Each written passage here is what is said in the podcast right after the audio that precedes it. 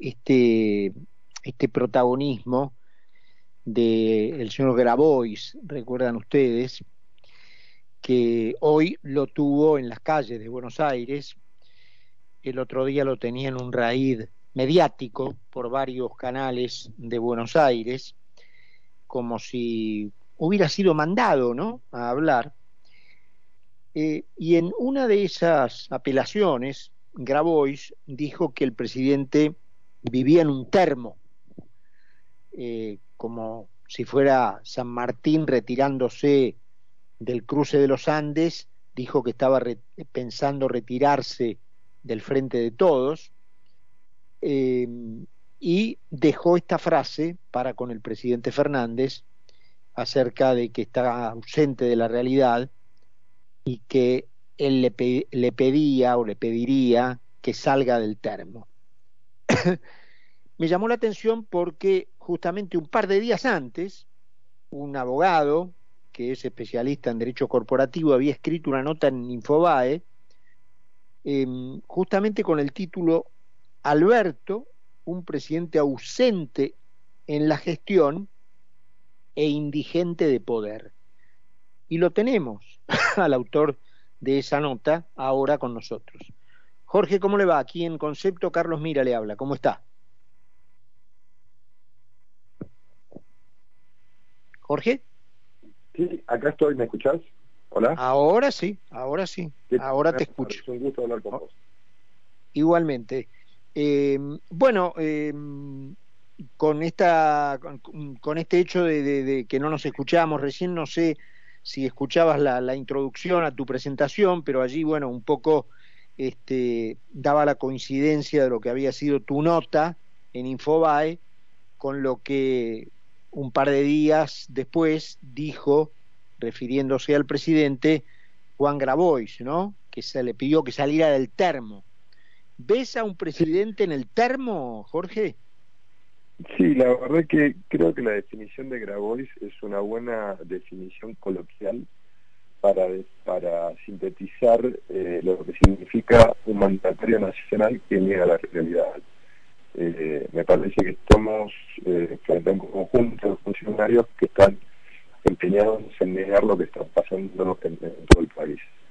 Eh, desde la existencia del dólar, la inflación, los problemas con la suelta de gasol y la infinidad de gente que a tener para cobrar.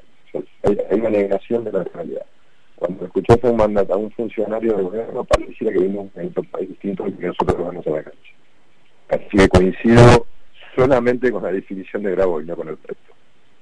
Sí, claro, este, exactamente, ¿no? Grabois eh, lo dice a lo mejor por las razones que la gente más racional o más razonable este, no, no comparte con él, pero sí comparte esta definición de un presidente ausente. Eh, ¿Crees que ya el gobierno está descaradamente, eh, abiertamente, a los ojos de todos, en manos de Cristina Fernández? Sí, sí, sí. Eh, y me parece que eso fue precipitado en cuanto a la evidencia, no en cuanto a los hechos, por la salida a la renuncia tuitera del exministro Martín Guzmán. A partir de ahí no le quedó más remedio a, la vicepresidenta que, tomar un poco las riendas, un poco las riendas desde lo formal. Eh, no nos olvidemos ya que le había hecho, cuando se perdieron las elecciones en el 2021, una renuncia masiva de funcionarios, eso no es normal. Y este es un gobierno que si nos remontamos al, origen, eh, nace enfermo, o sea, no es eh, usual que un vicepresidente nomine a quien va a ser su candidato presidente. O sea, ya con un Sergio Massa que en algún momento fue eh, el que impidió la reelección de Cristina y toda una modificación que se venía ahí, que había jurado meter a todos presa. Eh, eh, realmente se armó una coalición para ganar una elección, no para gobernar un país. Y las consecuencias las estamos viviendo ahora. Jorge, ¿y cuál sería a tu criterio de analista, digamos, de afuera, la razón por la cual Kirchner no toma ya directamente de modo abierto y formal el gobierno, es para tener una especie de presidente escudo, de presidente refugio, para el caso de que las cosas vayan mal, decir es él, no soy yo? Mm, mira, Carlos, creo que eso es una parte de la cuestión que engloba otro problema adicional. Alberto Fernández es un presidente testimonial, no es un presidente en ejercicio de la función. Eh, lo usa, lo van a usar para la foto, va a tener una lapicera, va a firmar todo lo que tenga que firmar, pero lo que le llega no va a ser lo que él quiere que le llegue. A partir de ahí, eh, la vicepresidenta eh, tiene que preservar eh, su caudal político, que hoy incluso es menor al mínimo que, supo tener en algún momento del 30%. Entonces, Cristina ya no es un fenómeno a nivel nacional. la vicepresidenta es un fenómeno, se diría que prácticamente reducido a la provincia de Buenos Aires. Y si nosotros miramos dónde van la mayoría de los recursos nacionales, está claro que es lo que quiere hacer esta gente. Entonces, a partir de ahí, eh, con un, manejo también territorial de, la cámpora, eh, se está preservando. Ellos, ganando la provincia de Buenos Aires en el 2023, eh, ganan perdiendo la ganan aunque pierdan las elecciones nacionales, porque van a tener un refugio donde conservarse. Y me parece que esto es lo que está jugando. No la veo en este momento compitiendo por la candidatura presidenta, pues si no, si esto tuviera solución, eso se pondría al frente. Lo corre Alberto, se pone enfrente y queda como la salvador del país. Pero el problema que se es tan grande que no tiene solución. En un eventual gobierno opositor a nivel nacional eh, a partir del año que viene, pero con este escenario que decís vos de refugio en la provincia de Buenos Aires. El kirchnerismo y particularmente la señora Kirchner si es que no termina presa, básicamente por el caso vialidad, eh, cuando se le acaben los fueros, eh, ¿seguiría teniendo eh, capacidad de daño, digamos, a, frente al, nuevo gobierno? Sí, lo va a tener. La, capacidad que tiene la señora Kirchner es muy, muy grande por varios motivos. Yo los veo como una especie de, feligresía. Tengo amigos míos que son votantes kirchneristas y me merecen todo el respeto del mundo y cada uno es libre de votar a quien, quiera. Eh, y eh, cuando uno charla con ellos, ya es como un credo, o sea, no hay racionalidad. Eh, yo me considero un votante independiente, o sea, trato en cada elección de votar a quien me parece el mejor o la opción menos mala pero no, no estoy casado con ningún partido político. Pero más allá de eso, eh, Cristina supo generar un relato, lo supieron administrar muy bien ese relato, le dan de comer permanentemente, y hay gente que cree que ella es una víctima. Eh, cuando en realidad las víctimas son eh, las personas que se levantan a la mañana, quizás Carlos vos y yo a la mañana no nos preocupa que vamos a comer porque abrimos la heladera y sabemos que algo hay hay un montón de gente en nuestro país en este momento, su única preocupación el día es un plato de comida, conseguirse un plato de comida al día en vaso de agua. Y es gravísimo que pase eso en un Bueno, de cada, de cada cuatro chicos menores de 14 años, tres no comen todas las comidas del día, o sea, solo uno come. Bueno, tendríamos que estar hablando de esos chicos y no de la señora Kirchner. O sea, estamos, estamos todos es tan hábil que nos tiene a todos hablando de lo que hay que hablar, que es de ella. Y hay un montón de problemas que son mil veces más importantes. Argentina no tuvo una pandemia, Argentina tuvo cinco pandemias las seguimos teniendo. O sea, las instituciones nuestras son un desastre, la economía es un desastre, la seguridad es un desastre, la educación es un desastre y las instituciones son un desastre. O sea, si no arreglamos este país, y el problema que tenemos es el sistema electoral, nosotros tenemos elecciones cada dos años, todos los años impares son años electorales, y se termina gobernando para ganar la próxima elección, no para solucionar la vida de las próximas generaciones. Y el gobierno que venga, ojalá que lo vote más del 70% de los argentinos y que puedan hacer toda la reforma que hay hacer. Pues si no, no tenemos salida como país. La reforma del 94 fue un enorme error, eh, ¿no, Jorge? A ver, eh, a jugar por lo que pasó, cualquier cosa que hubiesen reformado era un error, porque todo lo que vino después fue todo malo.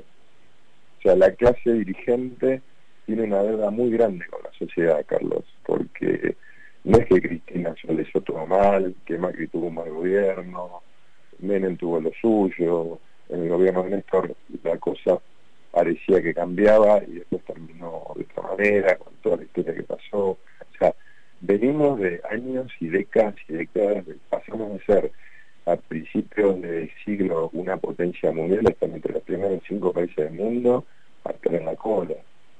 Pero fue esa reforma, Jorge, no sé si coincidirás conmigo, la que cambió los periodos electorales, el periodo de gobierno del presidente, el que unió las elecciones legislativas con las presidenciales, el que terminó con la distinción de la elección de diputados y senadores, el que terminó con el país, digamos, dividido en un colegio electoral este, y lo transformó en un distrito único en donde la provincia de Buenos Aires y casi te diría el conurbano te elige el presidente, eh, fue esa reforma.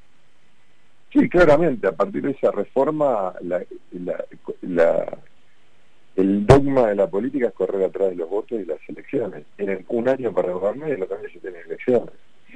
Con lo cual hoy no tenés ni los primeros 100 días de, gracia, como, se suele decir. Y el estado en que está el país es de tal gravedad que no sé si todos tenemos conciencia de lo que está pasando. Eh, hay que caminar, deberían los funcionarios dejar el auto con chofer, ir al conurbano profundo, caminar un par de cuadras y sentir los olores y ver a la gente, y ver en qué condiciones vive esa gente. O ir a las provincias y ver en qué condiciones vive en las provincias. No en la capital de la provincia, Acá te, te pongo un poco en el rol de sociólogo, Jorge.